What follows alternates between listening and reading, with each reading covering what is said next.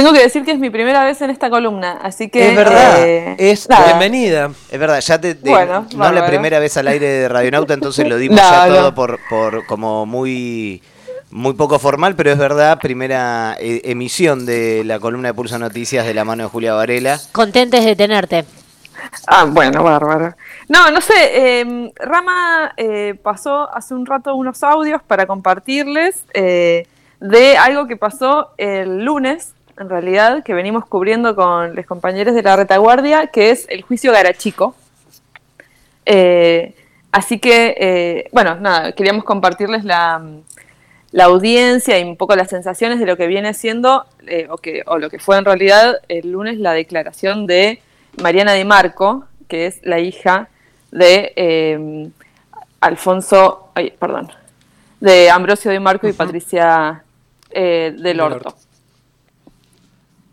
Así que, no sé, estábamos, eh, lo que estamos haciendo con los compas de, de la retaguardia es cubrir este juicio, eh, que es una causa residual, es un juicio medio raro porque eh, está haciendo, además de que está en, esta, en este gris raro de la semipresencialidad, es un juicio que, que se desprende de los dichos de, de López, de Jorge Julio López, en el 2006. Entonces, eh, bueno, nada, es bastante complejo porque las víctimas, eh, muchas ya no están, ya no están compartiendo con nosotros y al mismo tiempo eh, hay testigos también que, que faltan, ¿no? Entonces, bueno, Sí, se han recuperado Eh. un poco eh, testimonios eh, y declaraciones de, de otros juicios, ¿no? Como, como elemento probatorio para señalar a Garachico, que también eh, en su momento, nada, llevaba una vida lo más tranquilo, ¿no? Tenía un casino, andaba por ahí dando vueltas hasta que eh, fue señalado y está siendo juzgado en esta causa residual que se desprende, como decías vos, de la declaración de Jorge Julio López allá por el 2006. Ujú, Sí, Garachico estuvo prófugo, estuvo viviendo en Puerto Madryn, después estuvo apareció en Mar del Plata y ahí es donde eh, ahora está cumpliendo su detención domiciliaria, porque los imputados en esta causa ah, y que están en proceso de juicio ahora eh, son dos, es eh, y Garachico. Eh, y hay- hay os- otros que, que, bueno que ya no están. Eh, entonces el está en Cana, está en la cárcel, y Garachico eh, está en su casa, que es bastante común eh, dentro de las de esta justicia, eh, nada, eh, encarcelarlos a- con prisión domiciliaria a los genocidas eh, que están ahí ocupando su- sus lugares en, en los barrios bien de Mar del Plata. También eh, recuperando algunos de los eh, de los testimonios y sobre todo testimonios que señalaban eh, a Garachico como el que sabe qué pasó con, con López en su segunda Claro. desaparición. que es un nombre que tal vez no era de los más conocidos de los, de los genocidas, pero que con este juicio, más allá de, la demora del juicio, de lo simbólico que en parte termina siendo, eh, pone eh, otro nombre, eh, con el nombre de Garachico en este caso, a la luz y también muestra eh, el- su rol en lo que fue la última dictadura cívico-militar, eclesiástica, empresarial. Sí, definitivamente. También un poco a propósito y, nada, y a- sí, adrede, lo que hicimos fue nombrar, eh, porque la causa, esta causa se llama causa Arana 2 y decidimos, eh, junto con los compas de la retaguardia y con el programa de apoyo a juicios de la universidad, nombrar eh, la transmisión, así como nombramos la transmisión del juicio Brigadas, que en realidad tiene una- el nombre de la cosa es bastante más largo, eh, lo nombramos como juicio Brigadas. Bueno, el juicio de los lunes es el juicio Garachico para visibilizar esto justamente, ¿no? Que, que Garachico es la segunda vez que va a juicio y que, eh, nada, es un nombre que está bueno volver a tener en órbita eh, dentro de los, las responsabilidades de- del genocidio en este país. Julia, y ahí nos comentabas que el lunes se dio esta audiencia donde pudo dar su testimonio Mariana de Marco, que es eh, hija de Ambrosio de Marco y Patricia del Orto, que también en su momento, nada, nos queda como muy vívida eh, el relato que, hacía Jorge Julio López de lo que había sucedido con Patricia, compañera de detención, y me imagino que también debe haber sido una carga emotiva extra, ¿no? la posibilidad de brindar ese testimonio y eh, tratar de conseguir, al menos tiempo después, un poco de reparación y de justicia. sí, totalmente. Eh, Mariana no había declarado nunca, lo hizo el lunes, este que pasó, em, por Zoom, porque ella no está viviendo acá en la ciudad. Eh, y Mariana, cuando secuestran a sus papás, a su papá y a su mamá, a Patricia y a Ambrosio, tenía 25 días había nacido hacia nada. Eh, y Patricia y Ambrosio eran compañeros de, López de la unidad básica y él ve cómo eh, los ejecutan, eh, los fusilan. Entonces es muy vivido esto que decís, Neue, que en el relato de su testimonio en el juicio 2006, él cuenta todo lo que ve, ¿no?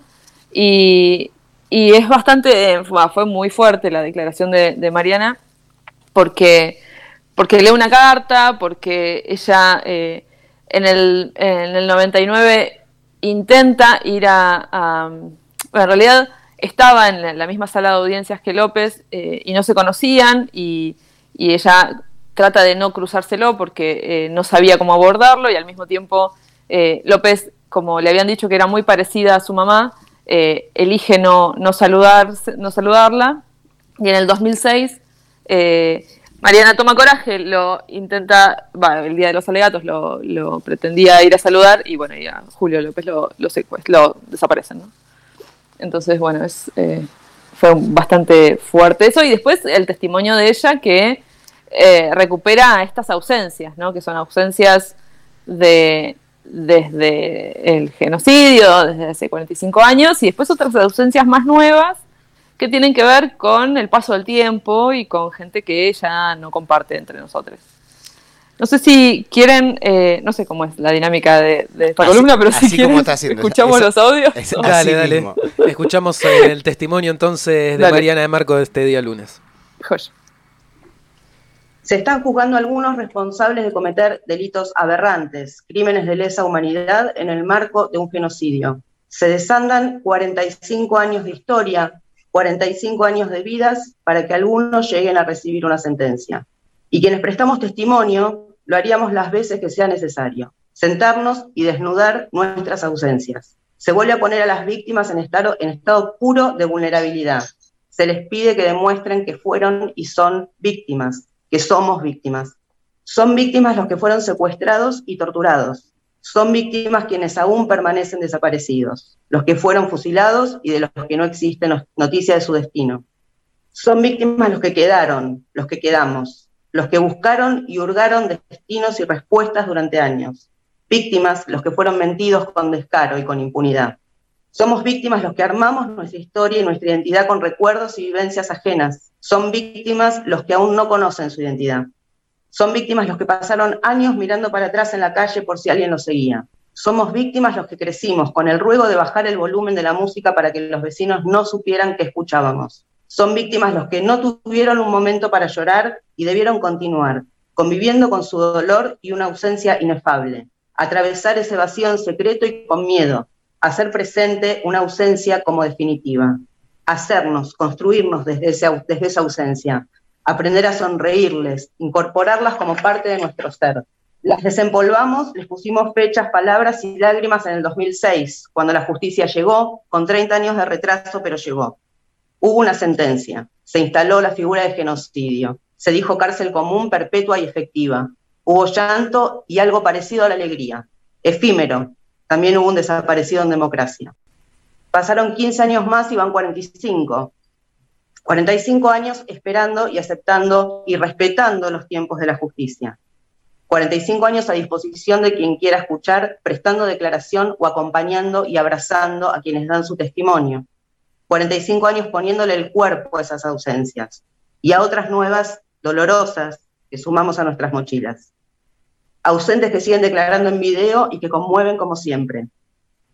Ausencias distintas, sillas vacías en este juicio que nos duelen, que no aguantaron, que no llegaron hasta acá, hasta hoy. Adriana Calvo, Nilda Loy, Julio López, mi abuelo Alfonso y mi abuela Pocha, mis viejos. Son muchas más, pero una sola de esas es mucho. Entonces no solo declaramos exigiendo justicia, declaramos necesitándola. Necesitamos justicia. Por los siete casos del juicio, por estos que no llegaron hasta hoy, por los que quedamos y por los 30.000. Nada más. Bien, señora De Marco, eh, queda incorporado a su testimonio lo que acaba de manifestar. Eh, de esta manera damos por concluida. Eh, ya puede desconectarse. Que tenga buenos días. Gracias, buen día.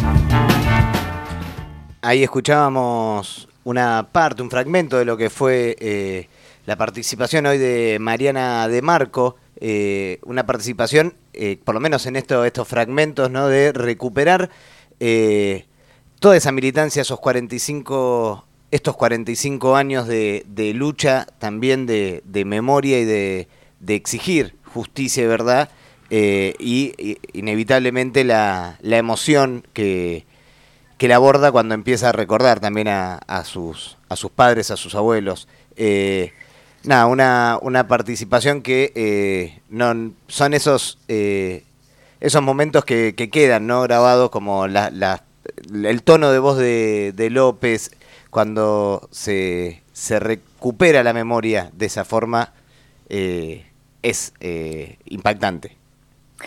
Sí, totalmente. Y además eh, está pasando algo como muy complejo también de entender o de, de, explicar o de ponerle palabras también, ¿no? De esto de, de dónde se cruza eh, la cuestión más tecnológica, con los, juicios como los solíamos cubrir antes, eh, las líneas temporales también de, las historias, ¿no?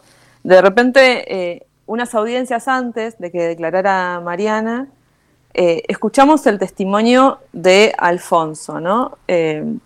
Alfonso, de, sí, Alfonso de Marco. Y, perdón, se me confunden los, los eh, nombres. Eh, Alfonso del Orto. Ahí va. Y, y fue, fue, muy fuerte porque hacía justo dos meses que había fallecido Alfonso, ¿no? Y al mismo tiempo, para mucha gente y para la misma Mariana, era la primera vez que podía ver el testimonio de su abuelo en eh, completo en el juicio. Entonces estas cosas de ir y venir en, el tiempo y, lo movilizante que es y, todo lo que, lo que pasa alrededor de esta justicia que, llega tarde o que llega como puede y que llega en el medio de la pandemia y bueno.